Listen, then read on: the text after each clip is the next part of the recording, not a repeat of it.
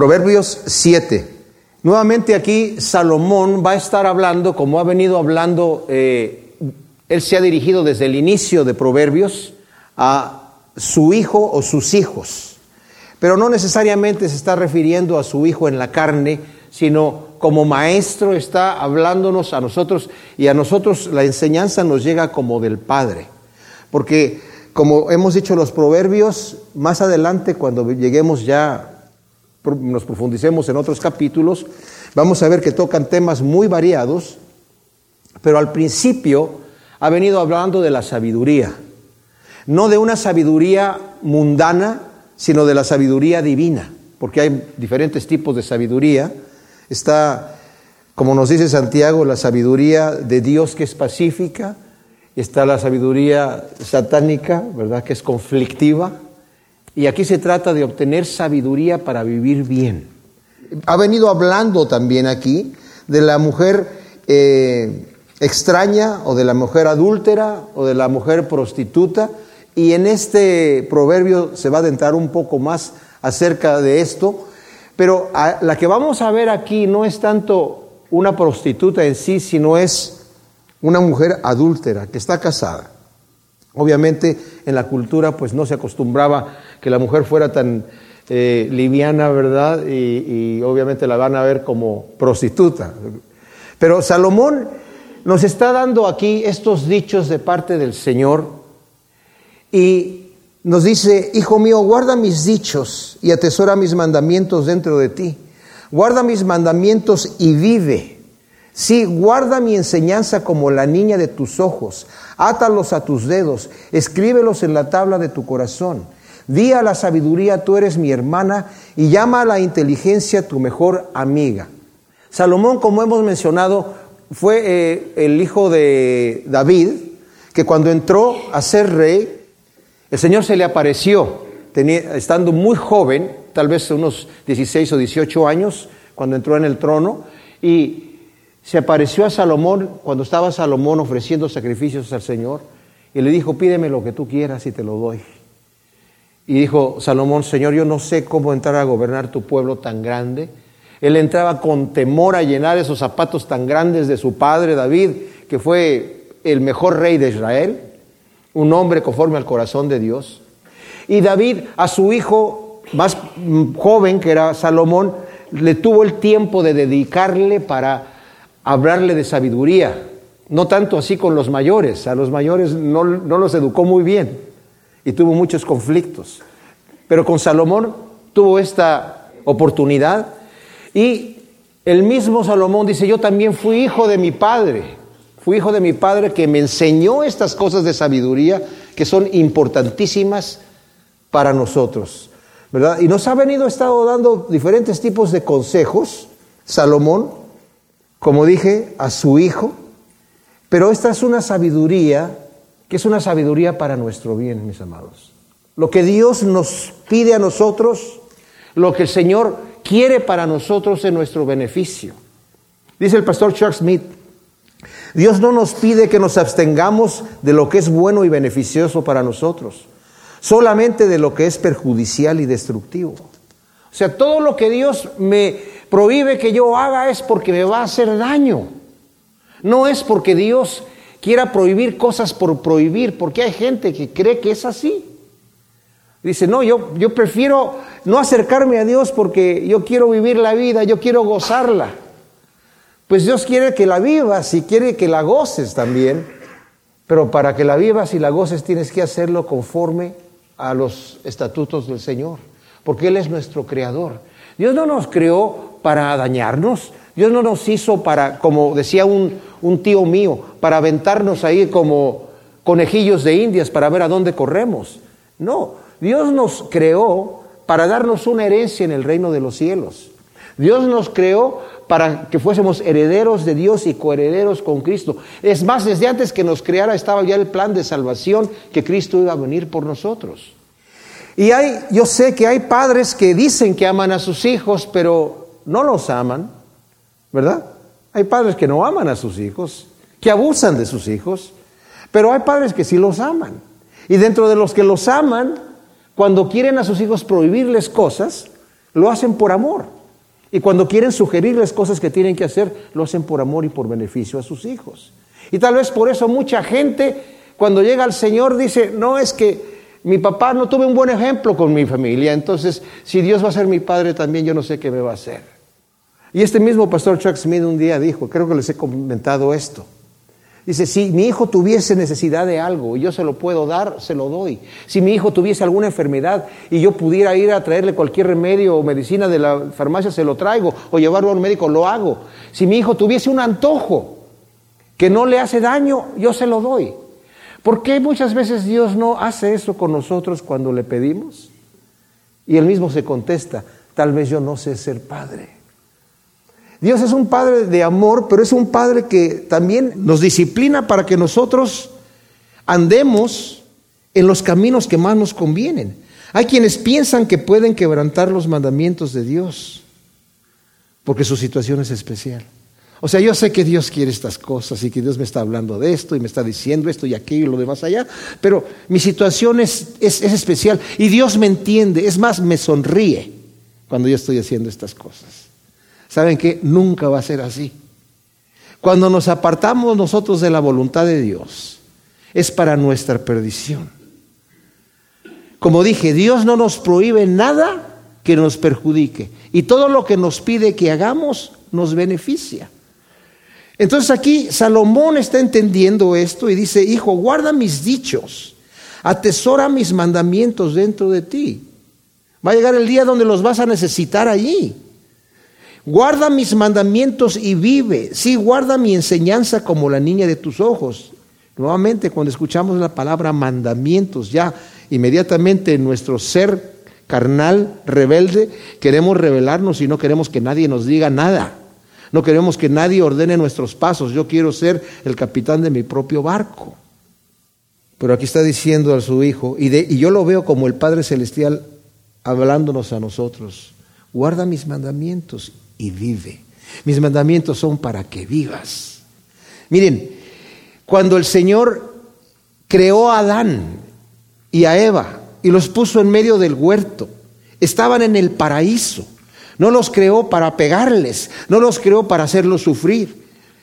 Los creó para que se disfrutaran y les dijo, ustedes, todo lo que he creado los pongo en mano de ustedes, es para que ustedes lo disfruten. De toda planta pueden comer y todas las cosas que están aquí les van a servir de alimento. Y a los animales también toda planta que está aquí les va a servir de, alimento. Había una unidad, había armonía en la creación en aquel entonces. Dice, pero pueden comer de todo árbol excepto de este árbol que está aquí. Porque el día que coman de ese árbol no les va a ir bien. Van a morir. Entonces venía la prohibición. Yo no sé qué tenía el árbol de la ciencia del bien y el mal, que inmediatamente empezó a crear en la gente tal vez eh, descomposición de, de las células para el envejecimiento, aunque en la época de Adán vivían un promedio antes del diluvio de 911 años y Adán vivió más de 900 años también.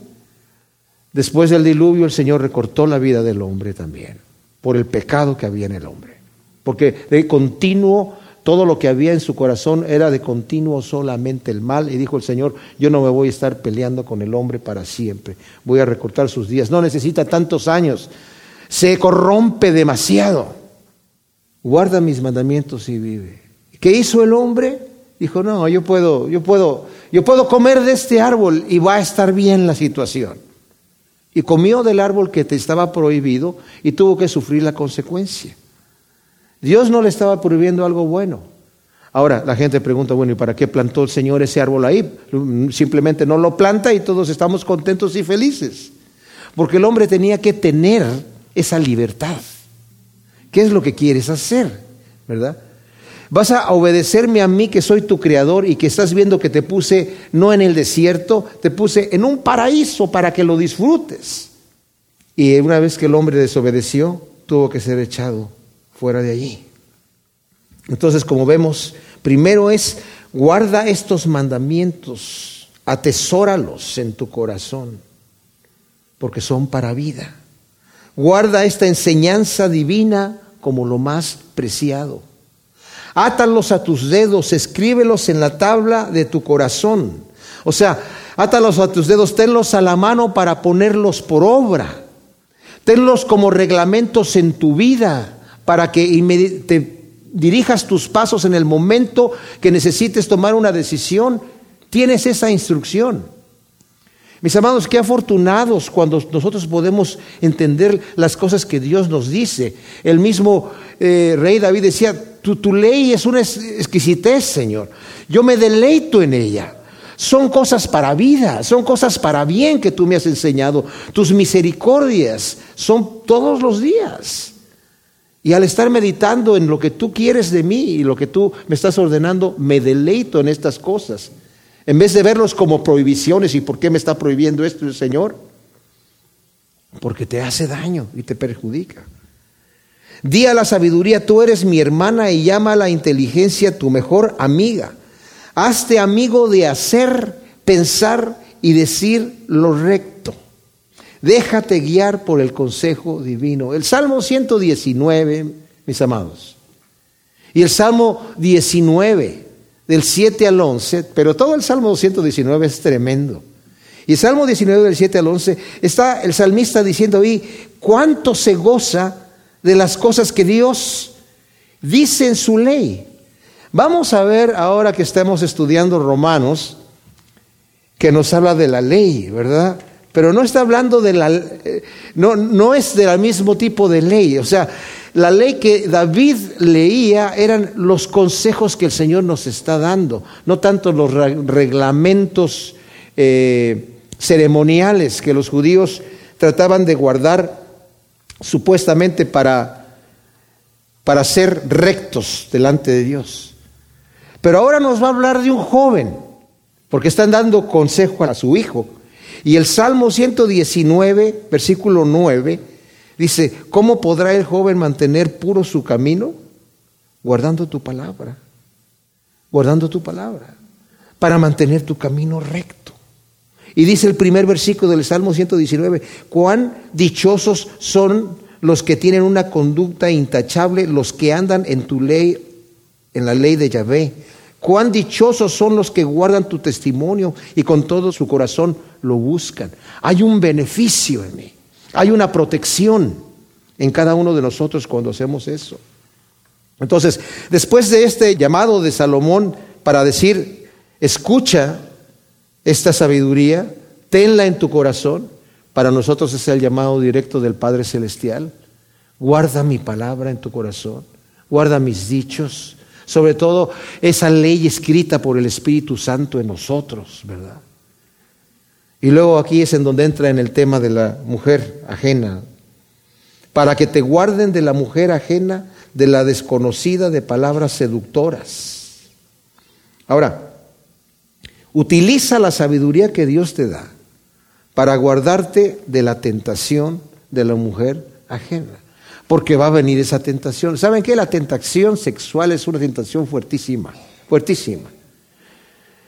Y para guardarnos de eso necesitamos los mandamientos de Dios en nuestro corazón. Sabemos que cuando Jesucristo fue tentado en el desierto, Él le respondió a Satanás con la palabra, no porque escrito está. Es esta sabiduría la que estamos hablando aquí. ¿verdad? Y las tres veces fue no porque escrito está. Si nosotros no guardamos la palabra de Dios en nuestro corazón, no vamos a tener ningún arma con qué defendernos cuando venga la tentación. Entonces, guarda esta sabiduría para que te guarden de la mujer ajena, de la desconocida, de palabras seductoras. La familia es el pilar central de la sociedad, mis amados. Y aquí vamos a ver en este proverbio una advertencia tremenda sobre el problema que existe cuando esta familia se destruye. Hoy en nuestros días es común el adulterio, es común la fornicación. Es más, la familia ya eh, ha quedado deshecha desde hace mucho tiempo. Pocas son las familias que se mantienen unidas y que tienen estos estándares en el centro de su familia, ¿verdad? Como cosas para mantener firme el núcleo central de la sociedad.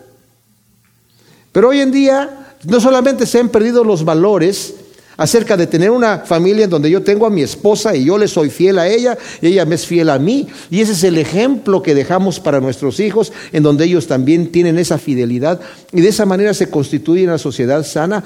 Pero llega el momento en donde ya no existe esa fidelidad. Los valores se van corrompiendo y en nuestra sociedad esos valores se han corrompido sin que sea culpa de los padres. A veces porque los profesores en la escuela están burlándose de los padres. Yo me acuerdo que mi hijo cuando estaba estudiando high school, ¿verdad? Eh, uno de sus profesores, el profesor de español, era homosexual y traía videos del coro de homosexuales cantando.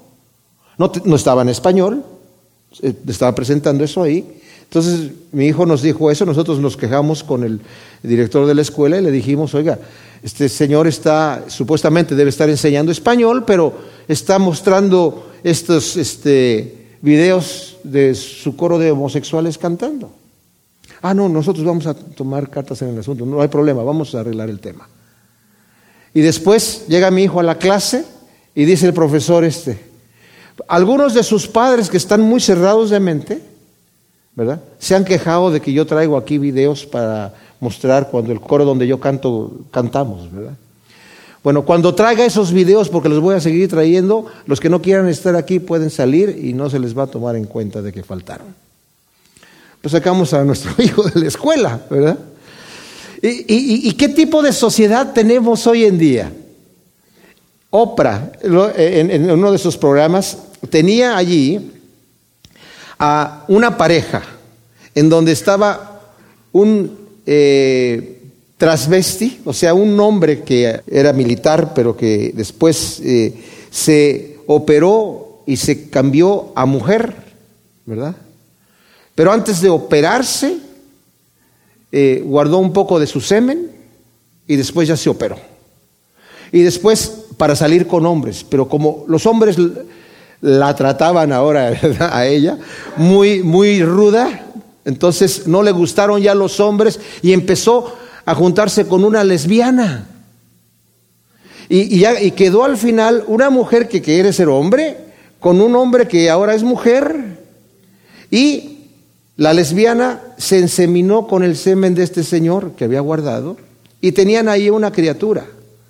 Y Oprah dijo, qué ejemplo de familia para nuestros días. Qué tremendo. Ojalá que la gente abriera más sus mentes para recibir estas cosas. ¡Wow! Pues aquí está a punto de Salomón, está advirtiendo Salomón, cuidado, porque el destruir este núcleo familiar se desmorona todo, se desmorona toda la sociedad. Y luego dice aquí, pues cuando desde la ventana de mi casa atisbaba entre las celosías, vi entre los simples y advertí entre los mancebos a un joven falto de entendimiento. Está Salomón desde su casa observando y de repente ve a un joven ya con la pura mirada que tiene, que es falto de entendimiento. Va a hacer algo que ya sabe Salomón que va en contra de lo que él va a hacer. Y lo que nos va a decir aquí es que va a ir a buscar a una mujer adúltera, ¿verdad? Pero no sabemos si este va con destino a eso o simplemente porque lo está viendo con otros amigos jóvenes ahí hablando de tonterías, ¿verdad? Y falto de entendimiento. Pero se da cuenta Salomón que está en peligro este joven. Y dice la escritura en Isaías eh, 5:20, hay de los que a lo malo dicen bueno y a lo bueno le dicen malo. ¿verdad? Pobres de ellos. Van a sufrir la consecuencia de su pecado y va a ser una consecuencia terrible, terrible.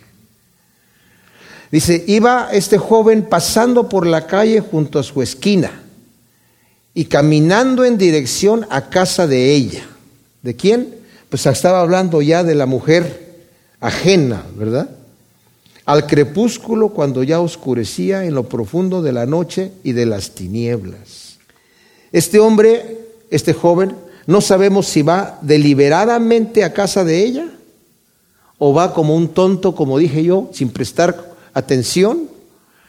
y va caminando y Salomón ya sabe que en esa esquina estará esa señora, ¿verdad? Que siempre sale a buscar a un hombre que no es su marido cuando su marido no está en casa.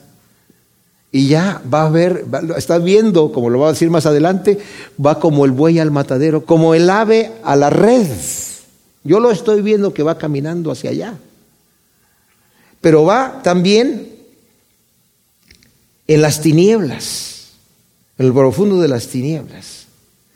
Ahora, en Primera de Corintios, mis amados, esta es una advertencia para nosotros. Primera de Corintios capítulo 10, el versículo 9 dice, no tentemos al Mesías como algunos de ellos lo tentaron y eran destruidos por las serpientes. El versículo 11 dice, estas cosas acontecían como ejemplo y fueron escritas para amonestarnos a nosotros, a quien ha alcanzado los fines de los siglos. Así que el que piense estar firme, mire que no caiga, porque no os ha sobrevenido ninguna prueba que no sea humana pero fiel es Dios que no os dejará ser probados más de lo que podéis, antes bien, juntamente con la prueba, proveerá también la salida para que podáis soportar. O sea, hay lugares en, donde no debemos estar. Hay lugares por los que no debemos pasar. A veces decimos, no, pero es que yo no, no, voy a caer. Nada más voy a saludar a la persona. Nada más voy a hacer esto.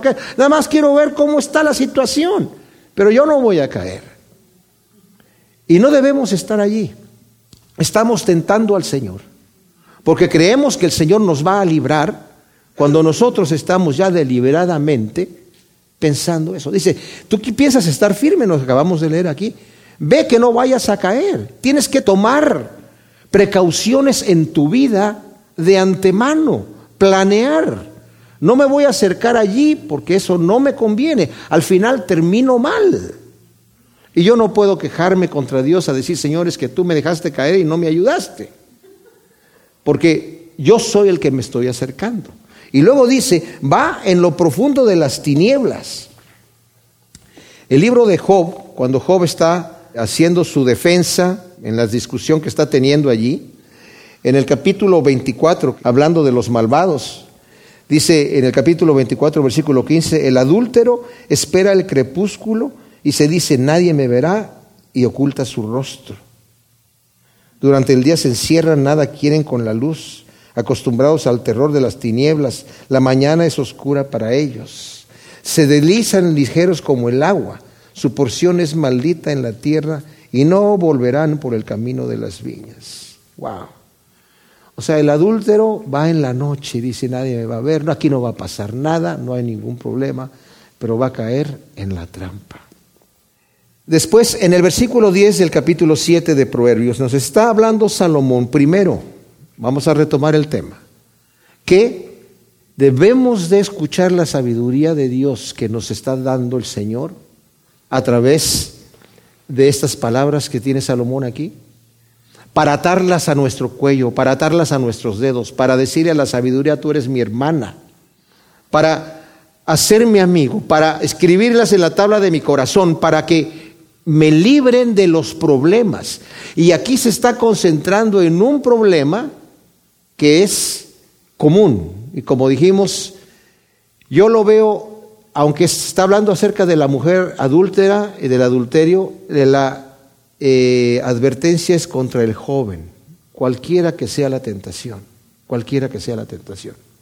Y en este caso, Salomón está desde su casa observando y dice, y lo vi salir a este joven falto de entendimiento en la noche y va camino a la casa de ella.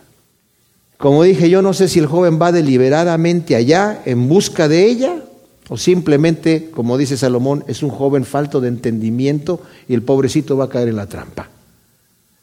Ahora, tal vez la persona que está haciendo esto no cree que está cayendo en una trampa. Más bien cree que está ganando una victoria o que está conquistando algo que quería conquistar. Pero la trampa está allí. Mis amados, el pecado nos mata, el pecado nos destruye. Y no podemos pensar, yo me salí con la mía y en este momento este, me gané las dos cosas, ¿verdad? Porque ya, nada más le fui a pedir perdón a Diosito Santo y, y pude participar de mi pecado y todos contentos, ¿verdad? Pero no es así la situación. Porque el pecado me está matando, el pecado está sembrando en mi corazón semillas. Dice la escritura, no te engañes, Dios no puede ser burlado. Todo lo que tú siembras en tu corazón lo vas a cosechar. Si siembras para la carne vas a cosechar corrupción. Si siembras para el espíritu vas a cosechar vida eterna. ¿Qué tipo de fruto quieres cosechar? Ese joven cree que va a cosechar algo o tal vez no se está dando cuenta, pero va caminando rumbo a la casa de esta mujer adúltera. Y dice el versículo 10, la mujer sale a su encuentro, taimada de corazón, ataviada de ramera, bullanguera y desenfrenada, con pies que no saben estarse en casa, unas veces en la calle otras en la plaza, acecha en todas las esquinas. O sea, la mujer sale, esta mujer adúltera, sale a su encuentro de este joven. El joven va pasando y la mujer sale. Disimuladamente o sea, la palabra aquí que dice en el versículo 10, taimada de corazón, es que sale así como fingiendo, completamente con un descaro, presentándose como otra cosa. Pero también cuando dice que viene ataviada de ramera, no es necesariamente que venía vestida de prostituta. Por eso cuando anteriormente dije, no, no nos está hablando directamente de una prostituta, sino de una mujer que se ha tomado el tiempo para vestirse no como en la sociedad de aquel entonces, recatada, sino está demasiado seductora y sensual para poder hacer, llevar a cabo lo que está haciendo, ¿verdad? Pero dice, está casada, como lo vamos a ver en el versículo 19 y 20, y dice, porque mi marido no está en casa. O sea, es una mujer que está casada, pero sale al encuentro de este joven en el momento que el marido no está en casa. Alegre y desenfrenada, dice, no puede quedarse en su casa y acecha, en dice el versículo 12, en todas las esquinas. Primero vemos que esta mujer no está conforme, fíjense, este es un problema que lo vamos a atacar muy directamente en el resto del estudio ella no está conforme con lo que tiene en su casa. Entonces, en el momento que su marido no está, ella sale al encuentro para suplir lo que no tiene en su casa. Pero no puede quedarse allí. Unas veces está en la calle, otras veces en las plazas, pero está acechando en todas las esquinas. Y esto de acechar significa, es como, como, como un perro cuando está ahí en la esquina, ¿verdad? Para brincarle al que va a pasar ahí para morderlo. Dios le dijo a Caín, una vez que ofreció su ofrenda y el Señor no la recibió con agrado, y después Abel ofreció la suya y la recibió con agrado, dice que se ensañó Caín por lo que había sucedido porque el Señor no recibió su ofrenda. Qué especial, ¿no? que es una ofrenda. El primer pecado que vemos ahí es la desobediencia de Adán y de Eva. Pero el segundo que vemos ahí es una ofrenda no recibida por Dios. Poco se predica eso, ¿verdad? Fue recibida la de Caín porque fue dada con amor y fue dada eh, como debería ser. Pero había envidia en el corazón de Caín, había pecado, había hazaña allí. Y el Señor le dijo, ¿sabes qué? Yo no necesito ofrendas, necesito tu corazón. Si hicieras bien, no serías recibido, pero el pecado está acechando allí a la puerta, le dijo. Ten cuidado, tú tienes control sobre él, tú te puedes enseñorear de él. Y se lo advirtió antes de que matara a su hermano. Y aún con la advertencia, salió al otro día, dice la escritura, y le dijo a su hermano, vamos al campo. Ahora, el nombre de Caín era, hay, hay un hijo ahí, o sea, un hombre fuerte. El nombre Abel significaba débil, o sea, y además era menor, se le echó encima y lo mató. Esta mujer está acechando en las esquinas. Dice, se traba de él, dice el versículo 13, y lo besa con rostro impúdico. Le dice, prometí sacrificios de paz y hoy he cumplido mis votos por lo cual salí a tu encuentro ansiosa de verte y te he hallado. Mira nada más. Dice la versión, la nueva versión internacional traduce el, versículo 13. Eh, Se prendió de su cuello, lo besó y con todo descaro le dijo, tengo en mi casa sacrificios de comunión, pues hoy he cumplido mis votos. O sea, fíjate, soy cristiana. O sea, yo acabo de cumplir mis votos. ¿Y sabes qué tengo en mi casa? Tengo la copita y el pan para que... Vamos, ¿no?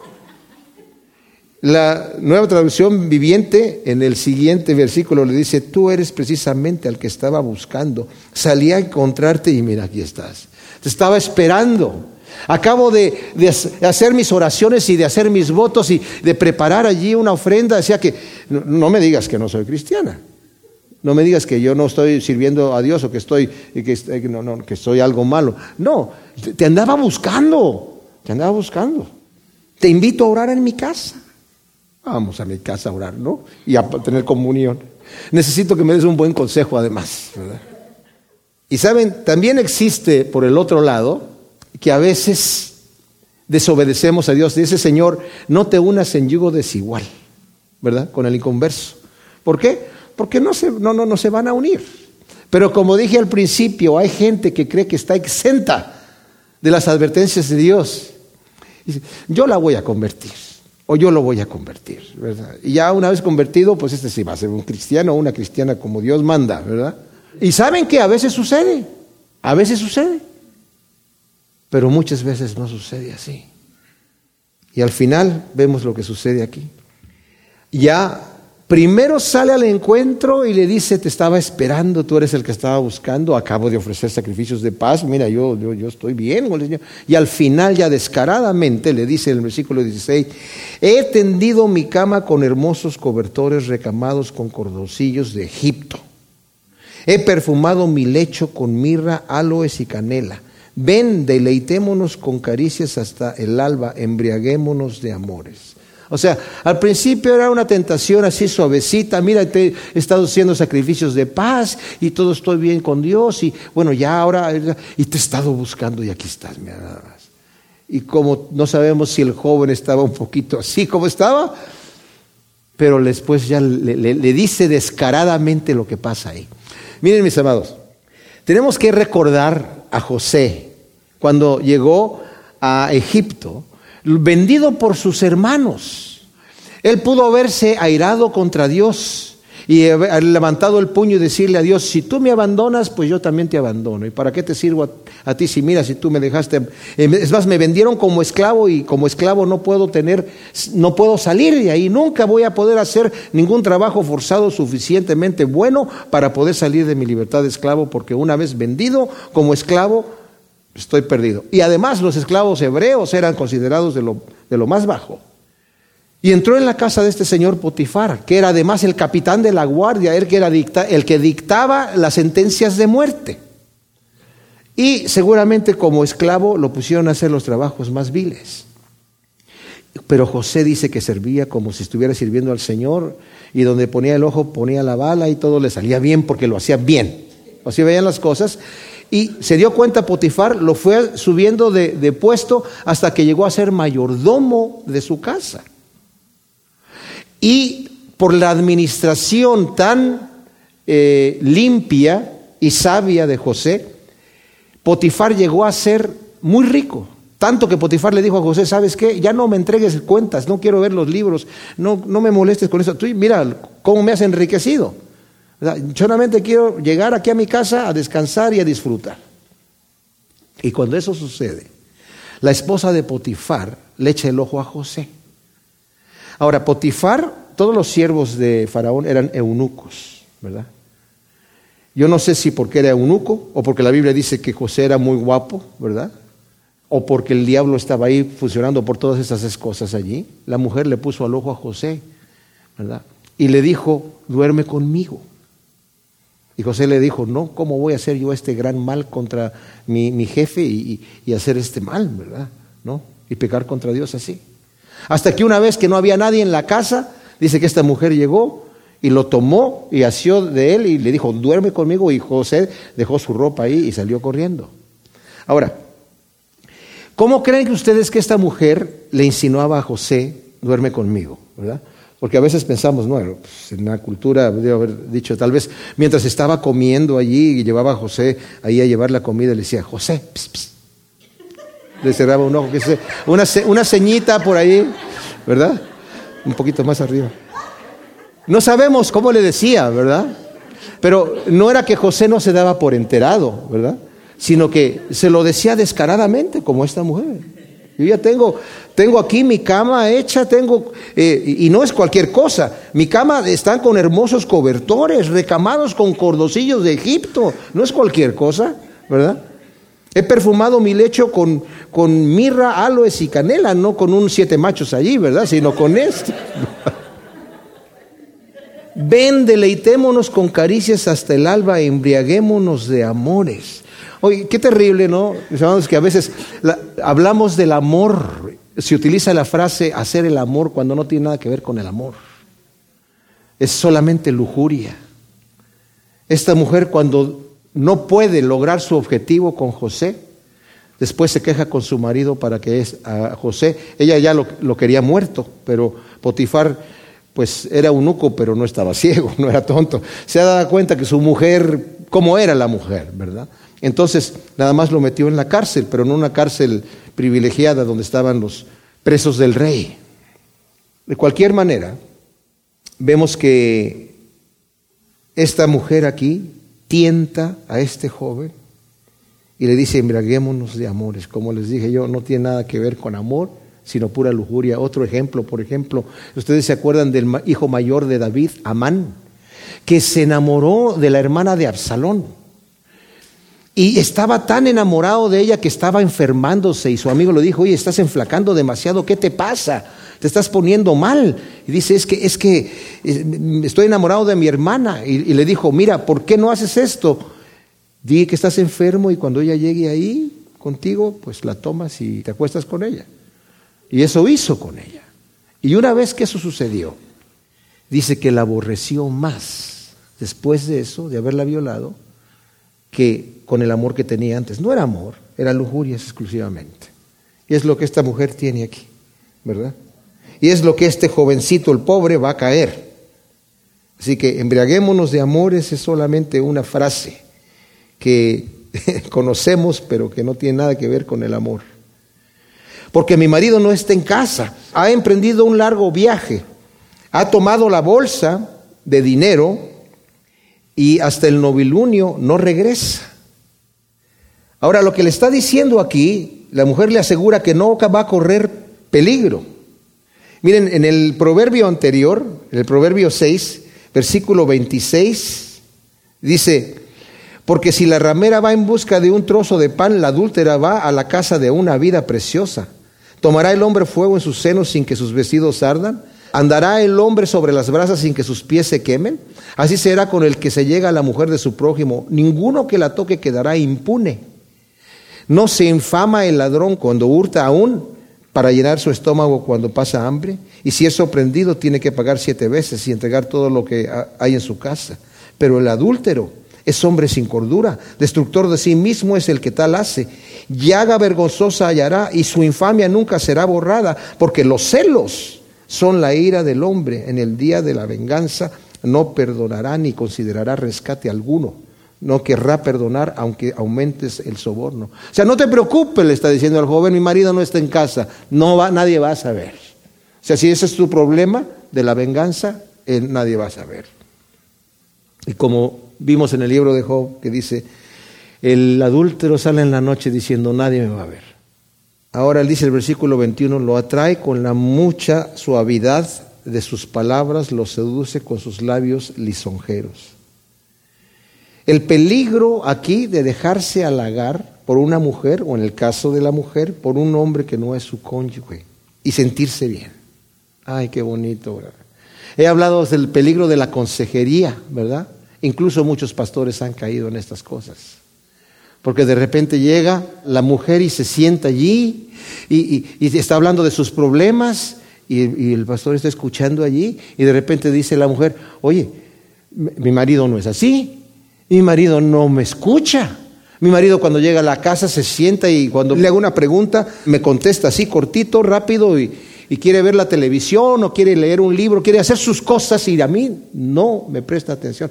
Este Señor me está escuchando y está orando conmigo y me está hablando cosas muy bien, halagadoras para mí, ¿verdad? Y mucha gente cae así. Y al rato el consejero también dice, wow, esta mujer, ¿verdad? Con qué suavidad me está hablando, con cuánto respeto me trata y, con, y empieza la química allí. Y al rato piensan, ah, es que esto es de Dios. Esto era como era la cosa, ¿verdad? No era mi mujer aquella la que me trata mal, la que me dice que yo soy aquí, ¿verdad? La que me dice, ¿cómo te dices tú, pastor? Y mira lo que estás haciendo, ¿verdad? Esta señora este, me, trata muy bien. Y la otra mujer también piensa lo mismo. Y yo he visto a muchos ministros que han caído pensando que están haciendo bien. Pensando que están haciendo bien. Eso lo vemos todo el tiempo. Salen las noticias todo el tiempo. Prontamente, Él va en pos de ella como buey llevado al matadero, como siervo que se enredó en el lazo, como ave que se arroja contra la red sin saber que en ello le va la vida hasta que la flecha traspasa el hígado. O sea, lo que Salomón está observando. Estoy viendo a este joven, estoy viendo cómo la mujer le sale al encuentro, estoy viendo lo que le está diciendo, cómo se lo llevó y allá va. Pobrecito. Cree que tuvo un triunfo va corriendo, se va apresurando como el buey, pero no sabe que va al matadero. Va volando rápidamente como el ave, sin saber que va a caer en una red, y en la red va a estar luchando sin saber que la flecha le va a atravesar el hígado. Este joven no sabe que es contra su propia vida, dice aquí, el versículo 23, sin saber que en ello le va la vida. Mis amados, no solamente este pecado, como dije yo, cualquier otro pecado que nosotros toleremos en nuestra vida nos destruye, nos destruye. Se nos va la vida allí. ¿Por qué queremos eso? El Señor dice a su pueblo a través del profeta Ezequiel en el capítulo 33, Dice el versículo 10, vosotros habláis diciendo nuestras rebeliones y nuestros pecados están sobre nosotros y en ellos estamos desfalleciendo. ¿Cómo pues viviremos? O sea, ya hemos pecado mucho, ya no tenemos remedio. Diles, vivo yo, dice Adonai Yahvé, que no me complazco en la muerte del impío, sino en que el impío se vuelva de su camino y viva. Volveos, volveos de vuestros malos caminos. ¿Por qué queréis morir? ¿Por qué te quieres morir? Dice el Señor. Vuélvete. Vuélvete de tus caminos y vas a vivir. Porque en el pecado se te va la vida. Ahora pues, hijos, oídme, prestad atención a los dichos de mi boca. No dejéis ir tu corazón tras los caminos de aquella, ni te extravías tras sus sendas. O sea, solemnemente la amonestación es atender a la sabia advertencia que te estoy dando. Atiende a los dichos de mi boca. Te estoy advirtiendo de antemano lo que te va a pasar. Y mis amados, cuando caemos en pecado no es porque no supimos, ay, es que yo no sabía, no, realmente no lo... Sí sabemos. Dios nos hace ver de antemano el futuro, el resultado, la muerte. La paga del pecado es muerte. Ahí se te va la vida, dice ahí. No dejes ir tu corazón tras los caminos de aquella, ni te extravíes en sus sendas. O sea, no dejes ir tu corazón, manténlo. Ahí es donde tienes que tener escritas esas palabras. No te extravíes en sus sendas, tienes que amarrártela a los pies también. Porque ella ha dejado un montón de heridos y aún los más fuertes han sido por ella muertos. Su casa es un camino al Seol que desciende a las cámaras de la muerte. Muchos han quedado heridos y muertos, y su casa es una tumba, está diciendo ahí. Y aún así, muchos que han destruido sus familias por el adulterio, no reparan en el gran mal que han hecho a su familia y a ellos mismos. Yo conozco personas que han destruido sus ministerios, estoy hablando de, de ministros, y que no dicen, ay, mira lo que hice. Están todos contentos ahí todavía. Perdieron a su familia, no les importa. Fue más fuerte la tentación. Oseas 4:11 Dice, fornicación, vino y mosto quitan el juicio. No piensan bien. En el momento de la tentación no les interesa. No les interesa. La advertencia es solemne para todos nosotros, mis amados. Nadie puede decir, yo estoy impune, a mí no me hacer ni cosquillas esta situación. Porque la palabra de Dios es como una espada de doble filo. El que empiece a estar firme, mire que no caiga. Gracias te damos, Señor, por tu palabra. Y te pedimos ciertamente que tú escribas todo esto en las tablas de nuestro corazón, para que podamos dar el fruto asiento por uno para tu gloria y para tu honra en el nombre de Cristo Jesús. Amén.